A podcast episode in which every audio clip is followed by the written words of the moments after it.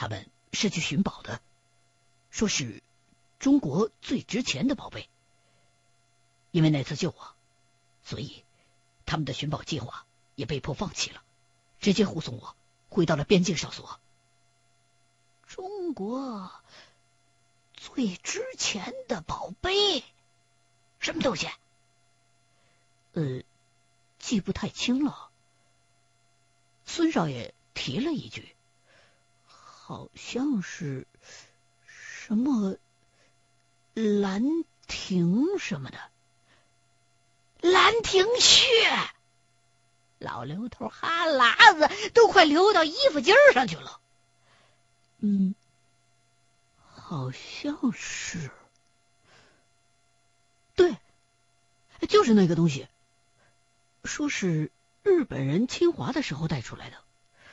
当时日本人在东南亚的最高指挥官叫山下奉文，传说他曾经把日本在整个东南亚搜刮的宝贝都藏在了柬埔寨和缅甸境内。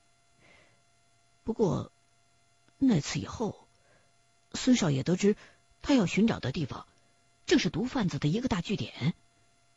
对于那群毒贩子的实力，孙少爷也很后怕，所以就暂时打消了重返缅甸的念头。直到他出事儿，他就那么肯定《兰亭序》是被那个山下凤文给藏在缅甸了。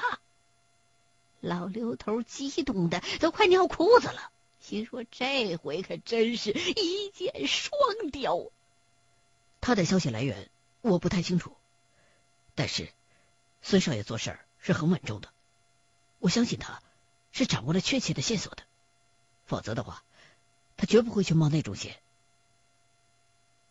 怎么，刘先生，你对那个东西也很感兴趣？一听老刘头这么问，艾尔逊也来了精神头。如果你能救活孙少爷，我会说服他再走一趟。再说，我自己也有一笔账要跟那些人算。救啊！那肯定救啊！老刘头脑门子上的青筋都爆出来。古人云：“救人一命，胜造七级浮屠啊！”我身为全真传人，岂有见死不救之理啊？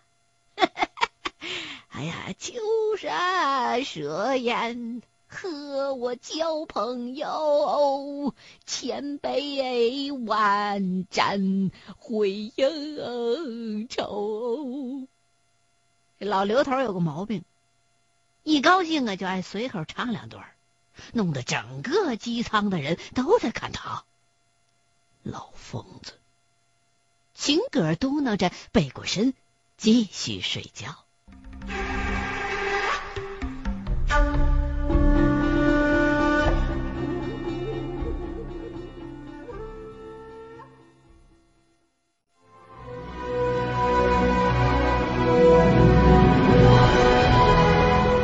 罗国际机场，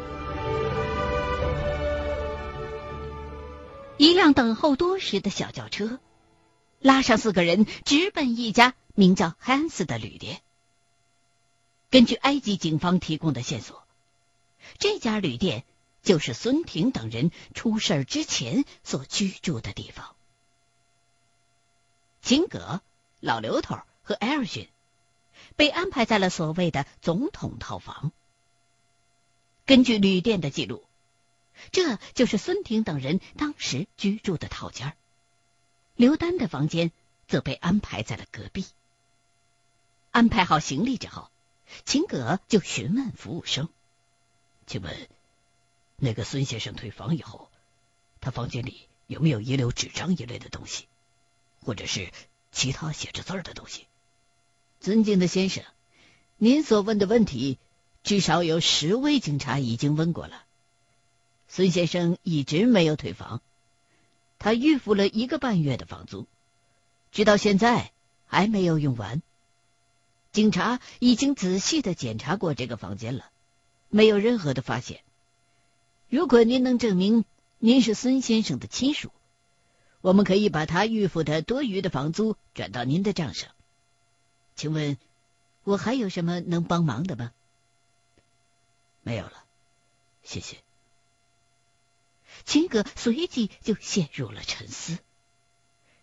请问，真的不需要帮忙吗？服务员仍然是满脸的堆笑。这这这个拿走买糖吃去。老刘头拿出五美元，塞进了服务生的手中。虽说没听懂老刘头说的是些什么，可是美元这东西还是谁都认识的。祝您在开罗一切顺利。服务生这才嬉皮笑脸的关门走人。秦爷。当老刘头还是个纨绔子弟的时候，就明白这个规矩：下馆子、逛窑子，哪个不要小费呀？丢人呐，秦爷！秦哥哪有心思搭理他呀？自个儿一个人走进了房间，翻箱倒柜的就开始找。秦爷，您也没来过这儿吧？老刘头也开始贼眉鼠眼的四处乱瞅，人家警察都找不着，你找个啥劲呢？我看呐，咱们得找刘丹，好好研究研究埃及历史。孙少爷能找着那个什么金字塔的位置，咱们应该也没问题。我上次来的时候，埃及警方还没有查到这个旅馆。孙少爷找了两年，咱们。只有两个月的时间。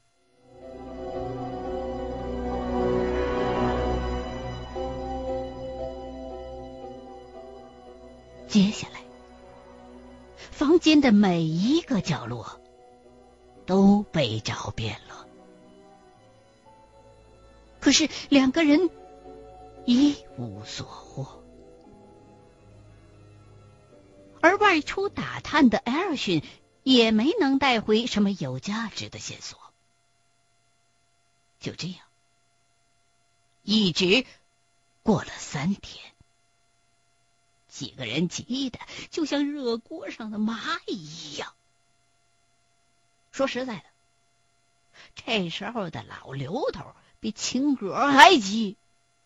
万一那个孙婷真的就这么咽气儿了，那兰亭序可就没日子找了。第四天上午，老刘头和秦葛正大眼瞪小眼的坐在屋子里边发愁呢。房间当中的电话忽然响了起来。“你好，嗯，我就是。好的，马上就到。”放下电话，秦格的脸上终于有了一丝笑容。埃及警方查到了重要的线索，我得马上过去一趟。刘先生，请等我的好消息。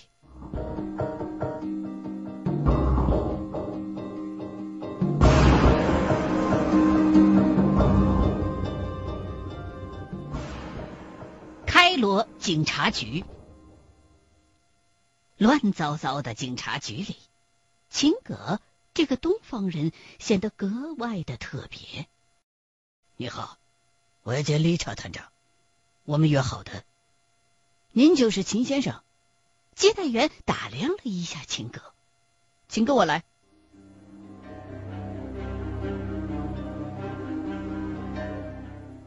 理查探长，很感谢你做的一切。不知道您查到了什么线索？我们抓到了一个小偷。他光临过孙先生的房间。哦，他偷了什么东西？一个布包，里边有一些资料和地图。那个小偷本以为这是装钱的袋子，后来他发现里面并没有钱，就随手丢掉了。丢掉了？然后呢？哈哈哈！秦先生，你可真是急性子。说着，雷查探长从写字台下边拎出一个脏兮兮的布包，啪的一下放在了桌子上。其实，这个小偷也很后悔偷这个东西。为什么？他说他看了不该看的东西，现在被诅咒了。话说到这儿，理查探长的神色忽然变得凝重了起来。秦先生，来这儿就职之前，我的教官亨瑞先生曾经对我讲述过你的事情。我这次找你来，是想警告你，我不希望我的辖区再出这样的乱子了。希望你不要碰那些不该碰的东西。理查探长，孙先生还躺在医院里，我希望你能理解我的心情。我不会打什么金字塔的主意，我只是想救人。秦先生，我可以告诉你。那个小偷现在也躺在医院里。我不管你打的什么主意，我不希望再有这种事情发生了。他也进医院了，怎么回事？说来话长，也可能是巧合吧。但是那个小偷坚信他受到了诅咒。他说。他梦到法老在怒视他，他让我们无论如何不要看袋子里的东西。我知道了，理查探长，我可以保证不会给你们找麻烦。说着，秦葛站起身来，准备告辞。但愿如此，秦先生，不要对别人说这个东西是我给你的。祝你好运。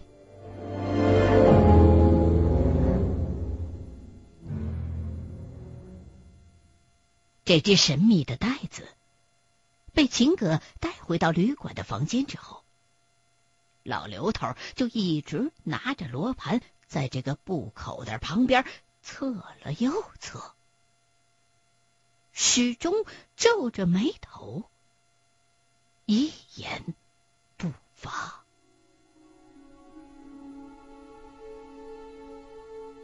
刘先生，到底有没有问题？这个东西，这个东西有没有问题？不能确定，什么意思？坐在旁边的刘丹也问：“我不动，这罗盘的指针就也不动。可是呢，我这一换地方，这针就跳一下。警察没说这里边有啥呀？没说。”他们没敢打开。偷这个包的小偷坚信自己被诅咒了，现在已经住进了医院。理查探长好像不愿意透露细节，而且不希望我们跟那个小偷接触。刘先生，这诅咒和咱们遇到过的降头术有没有共通之处？说不准啊，不过可以肯定的是，这东西跟中国那些玩意儿不大一样。孙少爷敢碰，为什么咱们不敢？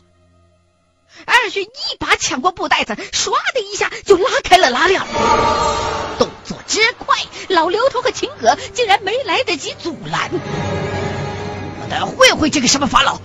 看看是他的诅咒厉害，还是越南鬼子的冲锋枪厉害？阿勋站起身，一把就掏出了布袋子里的东西：一本地图，一块古旧的羊皮，一个笔记本，另外，还有几页文件纸，记录的都是车站、旅店一类的信息，看上去好像用途不大。好像没什么动静。老刘头一直死死的盯着手中的罗盘。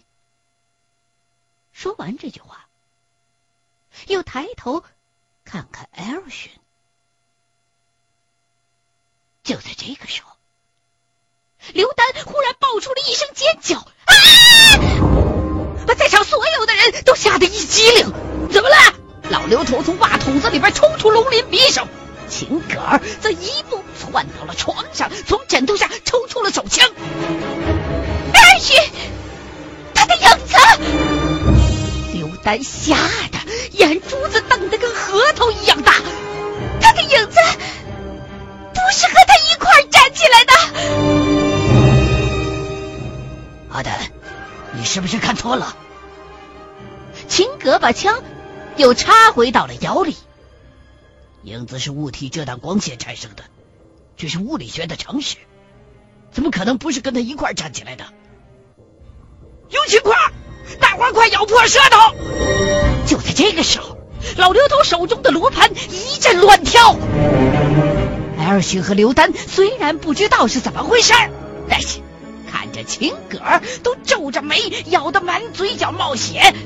无奈，也把心一横，把舌头给咬破了。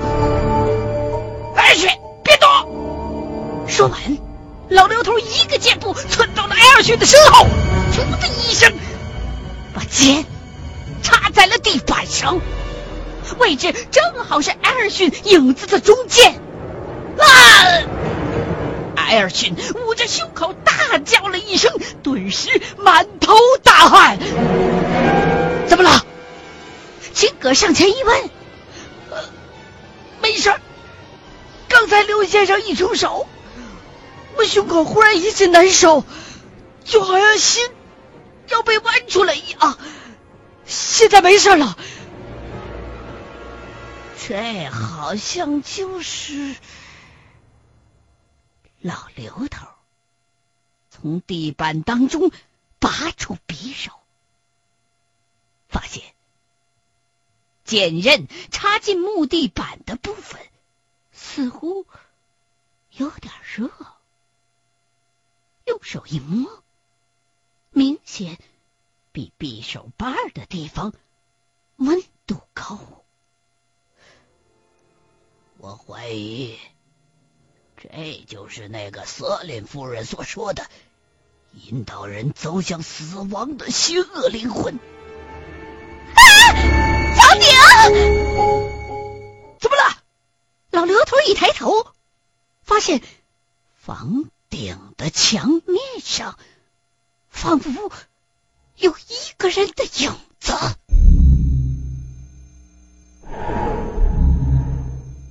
这他娘的，这这这到底是啥玩意儿啊？这是！老刘头看着屋顶的人影，条件反射一般的握起了匕首。这影子是谁的？面对房顶上这个莫名其妙的人影，就连秦葛也懵了。谁的个屁！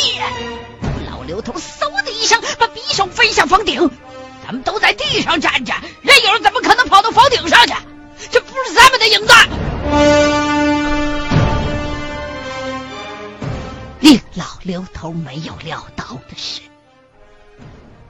影子好像知道这把匕首的厉害，竟然唰的一声躲开了。快关窗户！随着老刘头一声吼，秦哥噌的一下窜到了窗户边，关上了窗户。老刘头紧随其后，噗噗，两口真阳涎吐在了窗户上，然后伸出手指头在玻璃上一顿划了。他娘的，想逃没那么容易。而这个时候，那个影子。仍然一动不动的待在屋顶上。此时，外面忽然传来一阵敲门声。谁？秦葛大吼了一声：“服务生，您订的意大利面。”“是，是我订的，我已经一天没吃东西了。”“对不起，我们不要了。”秦哥心说：“这服务生可真他娘的会挑时候。”“呃，好的，但这个要记在您的账上。请问还有什么需要帮忙的吗？”老刘头差点被气乐了。面都不要了，这老兄怎么还惦记那小费呀？就在这个时候，影子从房顶嗖的一下子移动到了门的位置，从门缝子底下唰的一下子就没影了。不好！老刘头一步跨到门口，咣的一声拉开门，这一下用力过猛，连门上的防盗链都被他拽折了。呃，亲爱的先生。您是不是又改变主意了？